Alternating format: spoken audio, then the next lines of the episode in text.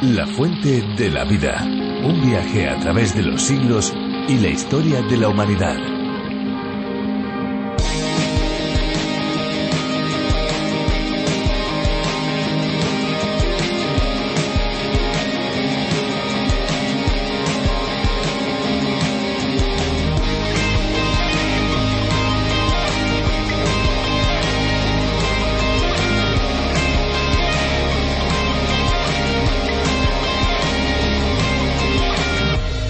Todos los elementos que contiene un litro de agua mineral pueden resultar más o menos beneficiosos en función de las necesidades de la persona, siempre y cuando se mantengan dentro de unos límites razonables. Por ejemplo, las aguas minerales con un contenido en calcio superior a 150 miligramos por litro se recomiendan a aquellas personas que tengan problemas óseos o quieran prevenir la osteoporosis.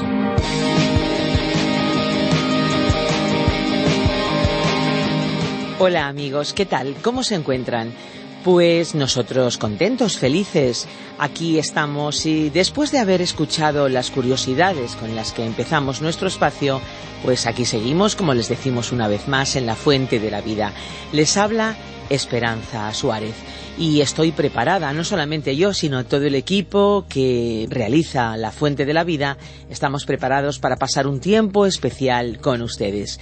Este es un programa que llega a cada uno de nuestros amigos desde los estudios de Radio Encuentro, Radio Transmundial en España. Radio Transmundial es la red más grande de radios del mundo a través de la que se difunde, entre otros, el programa La Fuente de la Vida, una iniciativa internacional con más de 50 años de historia y que ha posibilitado que personas de todo el mundo puedan conocer la palabra de Dios. Y usted que hoy se ha puesto en contacto con nosotros, usted que hoy nos está escuchando, ¿Desde dónde nos escuchan? ¿Por qué no nos lo cuentan? Pueden escribirnos a info@radioencuentro.net y también puede decírnoslo, contactar con nosotros en el número 601 20 32 65, info@radioencuentro.net o bien 601 20 32 65. Recuerden que si nos llaman desde fuera de España deben pulsar el prefijo más 34. La verdad es que yo tengo muchísimas ganas de saber desde qué partes del mundo ustedes nos están escuchando en estos momentos, desde qué lugar nos acompañan. La Fuente de la Vida es una de las diversas versiones de un programa que en su nombre original se llama Through the Bible. Este es un programa que se tradujo primero al español con el nombre A través de la Biblia. Y el nombre ya lo dice todo, porque este es un programa que nos ayuda a ir a través de la Biblia descubriendo las enseñanzas que Dios tiene para cada uno de nosotros. Unas enseñanzas que han cambiado la vida de millones de personas a lo largo de la historia. Y a continuación, hoy vamos a disfrutar de una nueva reflexión sobre la Biblia, la palabra de Dios. Pero antes tenemos nuestro tiempo musical. Al final del espacio yo volveré a estar con ustedes para recordarles cómo pueden ponerse en contacto con nosotros. Pero ahora sí, ahora ya dejamos tiempo a la música. Fuiste la sorpresa de mi vida, lo inesperado ni buscado. Apareciste en medio de un montón de gente, el equilibrio perfecto y yo esperaba que fuera cierto, pero a veces pasa el tiempo y con ello la vida sueño, las miradas sin descifrar y las palabras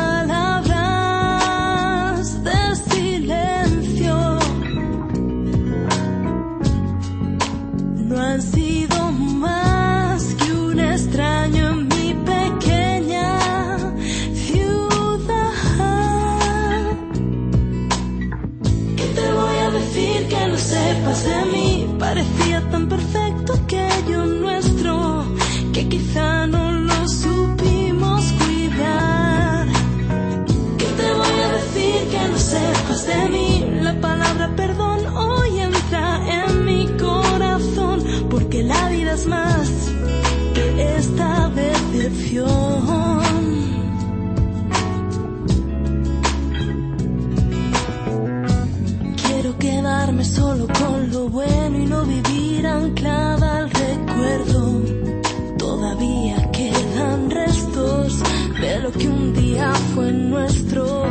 falsa sinceridad que nunca podré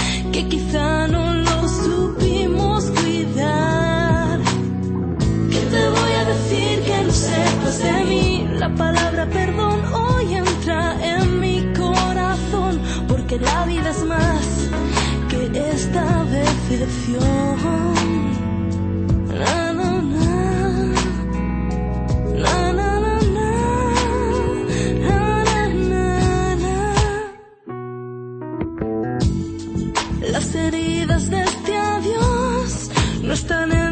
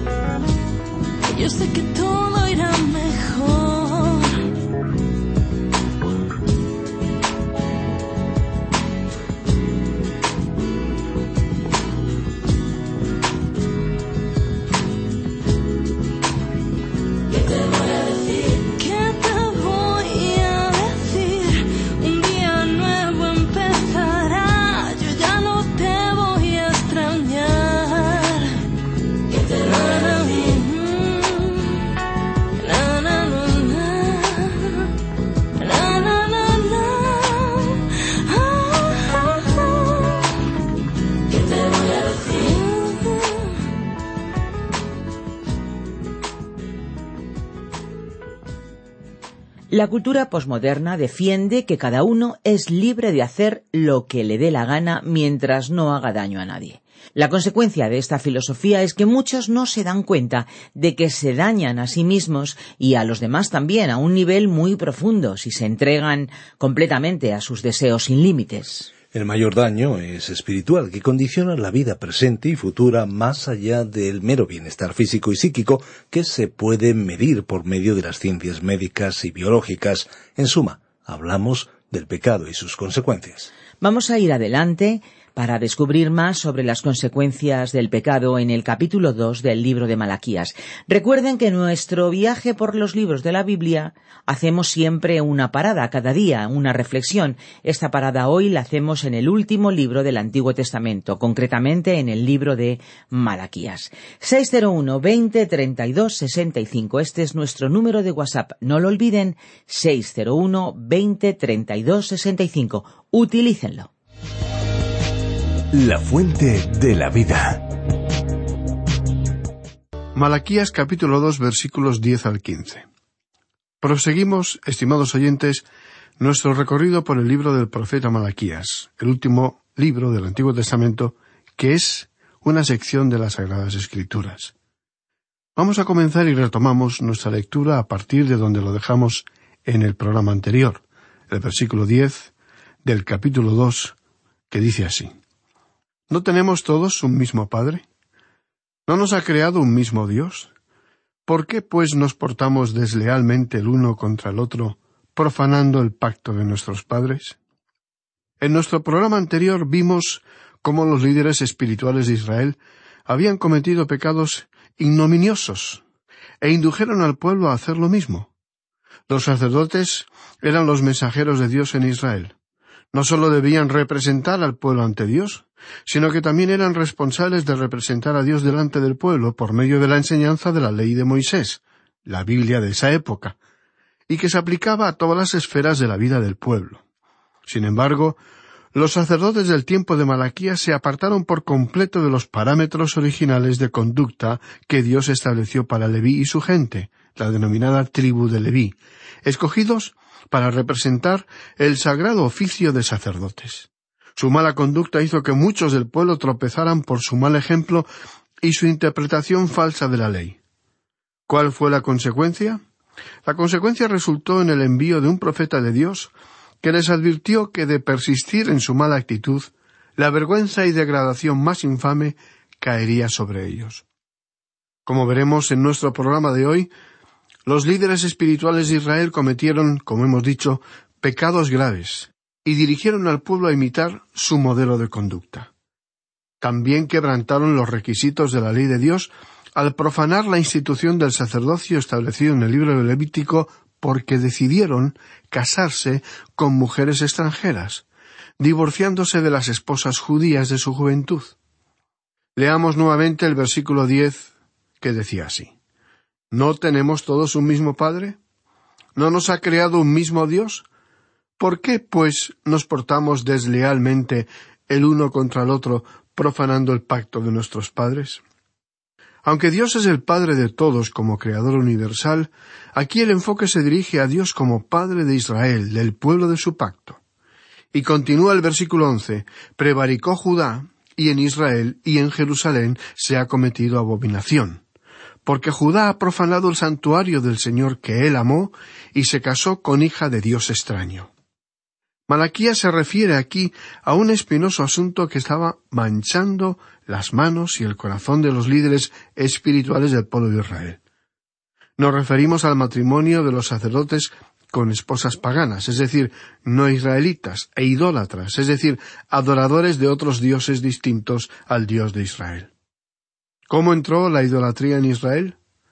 Para responder esta pregunta debemos retroceder unos cuatro siglos en la historia de Israel hasta el año 918 a.C., fecha en la que Acab, séptimo rey de Israel, ocupó el trono.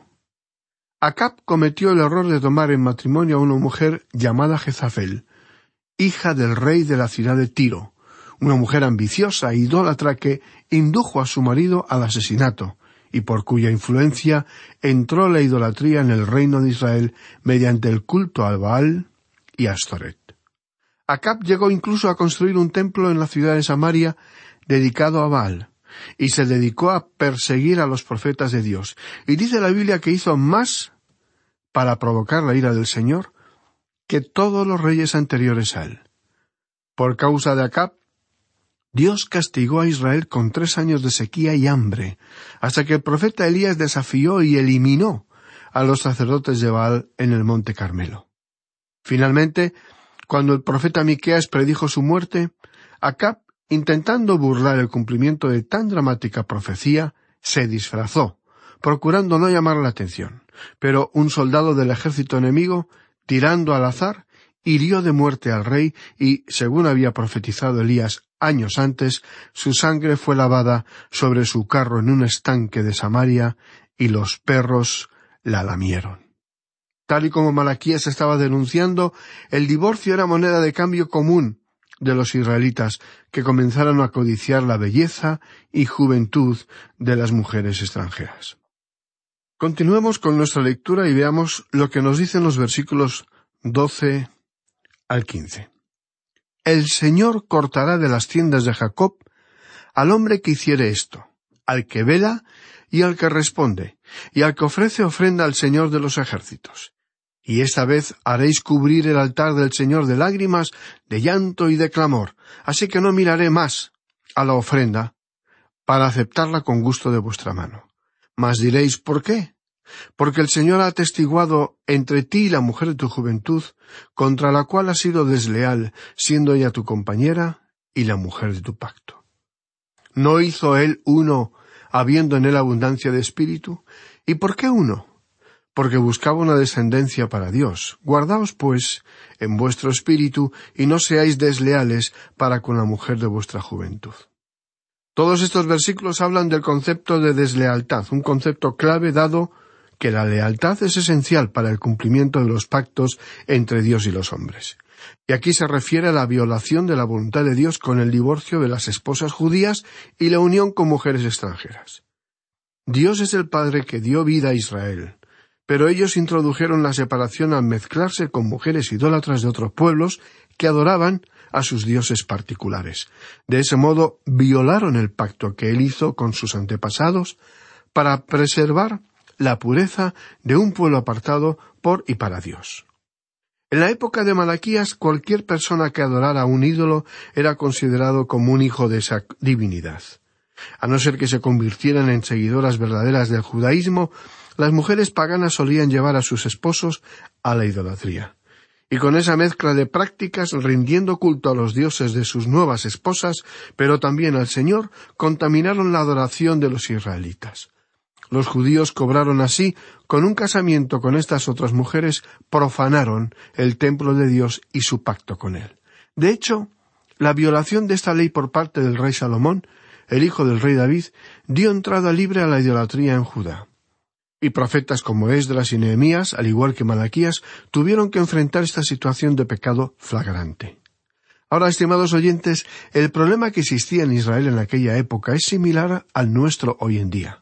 El divorcio sigue siendo una verdadera lacra social porque significa el fracaso de una relación entre dos personas. Hoy en día, en muchos países, las estadísticas revelan que se celebran al año más divorcios que matrimonios. Y las iglesias cristianas no han sido ajenas a esta verdadera epidemia social, ante la cual se han suscitado las más encontradas posiciones y las más encendidas discusiones. La verdad es que entre los cristianos no existe una única posición respecto a la interpretación de lo que la Biblia dice al respecto. El Señor Jesucristo dejó en claro dos aspectos al respecto. Una, que Moisés había permitido el divorcio a causa de la dureza del corazón de las gentes, y que una base muy clara para el divorcio era la fornicación, es decir, la infidelidad por parte del hombre o de la mujer. Veamos lo que dice un conocido pasaje del Nuevo Testamento, el capítulo 19 del Evangelio según Mateo, versículos 3 al 5. Entonces vinieron a él los fariseos tentándole y diciéndole, ¿Es lícito al hombre repudiar a su mujer por cualquier causa?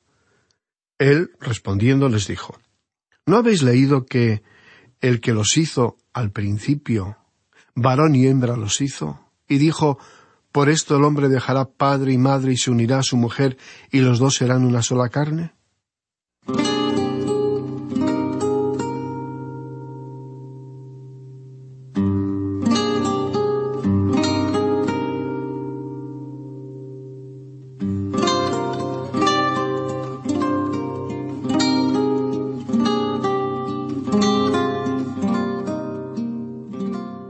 Sigamos ahora leyendo lo que nos dice el capítulo 19 del Evangelio según San Mateo y los versículos 6 al 8.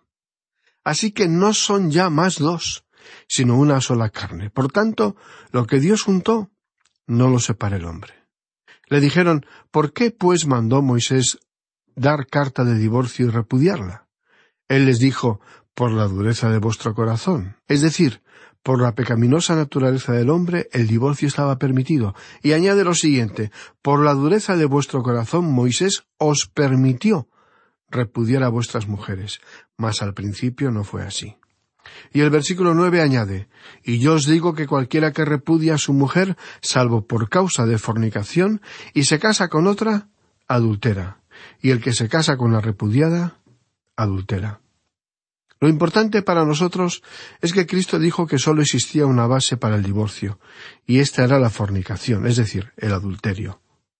El apóstol Pablo atacó el pecado de la fornicación de una manera muy clara y directa, y lo demuestra uno de los problemas que se le presentó en la iglesia en Corinto. Veamos lo que nos dice en su primera epístola a los Corintios, capítulo siete. Según algunos, es bastante probable que el apóstol Pablo fuera viudo y no se hubiera vuelto a casar. En el versículo nueve del capítulo siete de la primera epístola a los Corintios, él dice Pero si no tienen don de continencia, cásense, pues mejor es casarse que estarse quemando.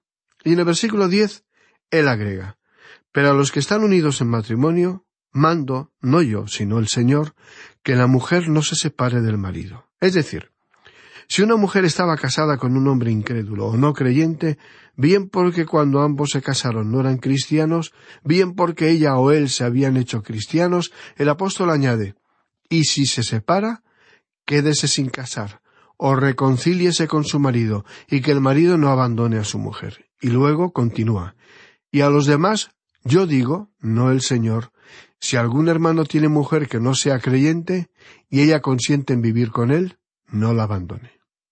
La mujer o marido no creyente podría decir, bueno, yo no soy cristiana como lo eres tú, y si tú quieres ir y reunirte con los demás cristianos, eso está bien, pero yo te amo y quiero permanecer contigo. Y Pablo apuntó que un arreglo como este estaba bien.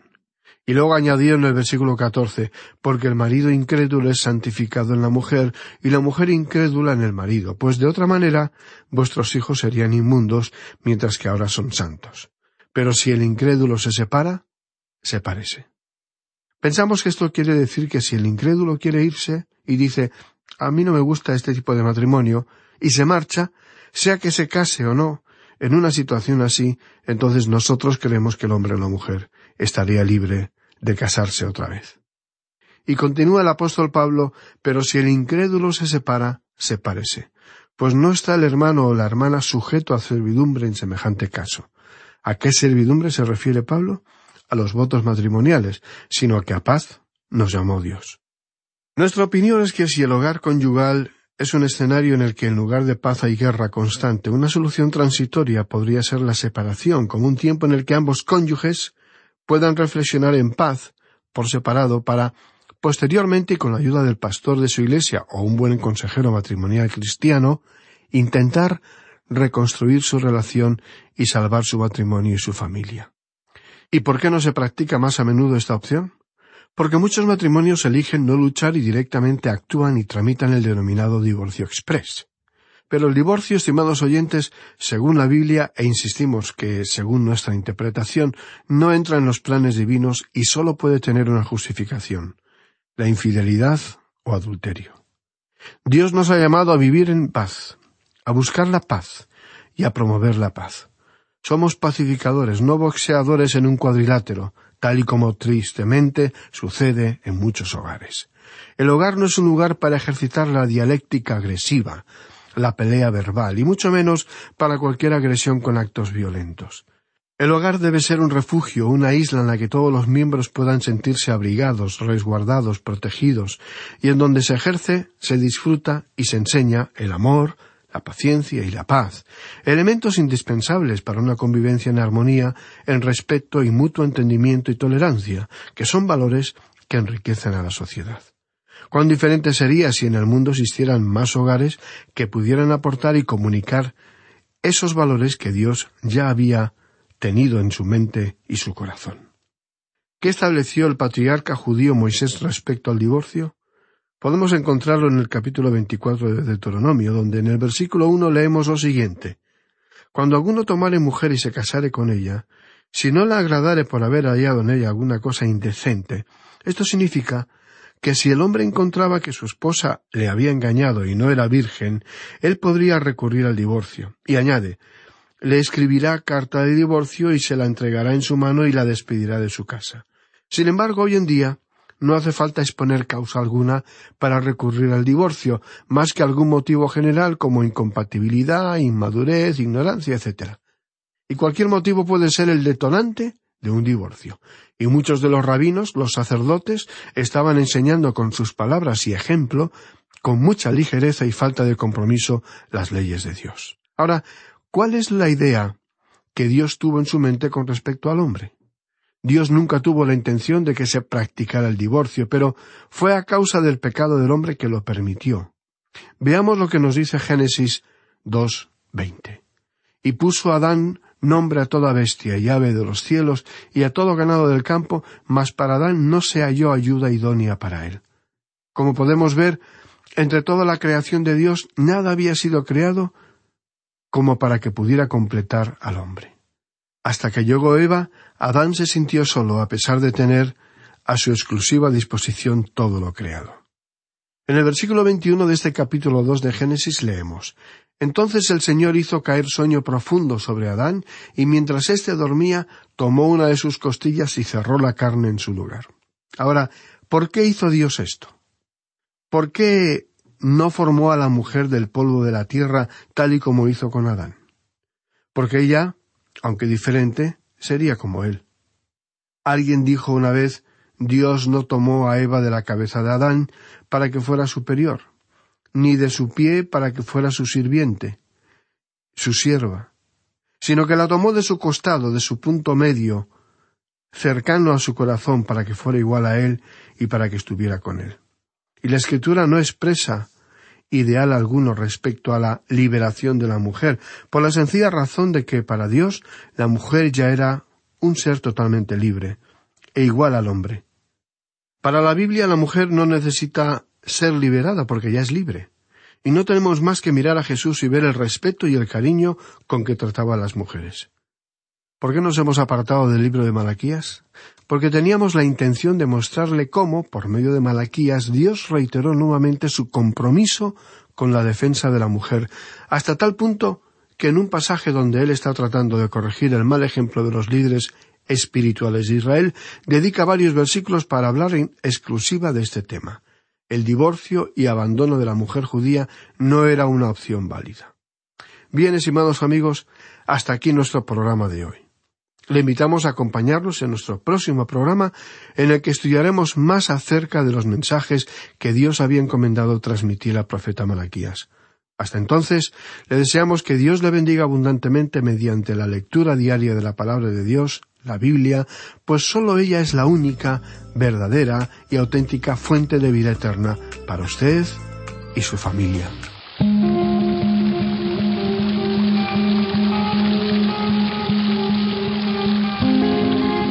Pues ha llegado el momento de decirles adiós. La sintonía nos está avisando y tenemos que ir finalizando porque nuestro tiempo prácticamente se ha agotado. Nuestro deseo es que hayan disfrutado y, por supuesto, aprendido algo nuevo hoy. Si así ha sido, estamos seguros que volverán a estar con nosotros en nuestro próximo programa. Recuerden que si desean volver a escuchar este espacio o tal vez alguno de los programas anteriores, lo pueden hacer en nuestra web lafuentedelavida.com o bien a través de la aplicación La Fuente de la Vida que también se puede encontrar con el nombre a través de la Biblia. Agradecemos profundamente a todos aquellos que nos dejan sus mensajes en nuestro número de WhatsApp. Son desde luego de mucho ánimo y de mucho estímulo para nosotros. Tomen nota del número 601 20 32 65. Recuerden que si llaman desde fuera de España deben pulsar el prefijo más 34. Y si lo que prefieren es enviarnos un correo electrónico, lo pueden hacer. Nuestra dirección es info arroba radioencuentro.net. Y no queremos olvidarnos de informarles sobre la posibilidad también de tener todos los estudios y todas las reflexiones en un solo USB una herramienta que hemos preparado para aquellos amigos que lo quieran tener. Es un extraordinario instrumento para estudiar la palabra de Dios solo o bien con amigos, por ejemplo. Pueden solicitarlo en nuestros números de teléfono. Ustedes llaman, solicitan el USB con todos los programas y la persona que les atienda tomará sus datos y se lo enviaremos con mucho gusto. Les recuerdo los teléfonos 91 422 0524 con el prefijo más 34 o bien el 601 20 65 también con el prefijo más 34 si llaman desde fuera de España. Llame e infórmese. Y ahora sí, ahora ya es el momento de parar nuestro tren radiofónico. Volveremos en una próxima entrega, pero antes de marcharnos recuerde que hay una fuente de agua viva que nunca se agota. Beba de ella.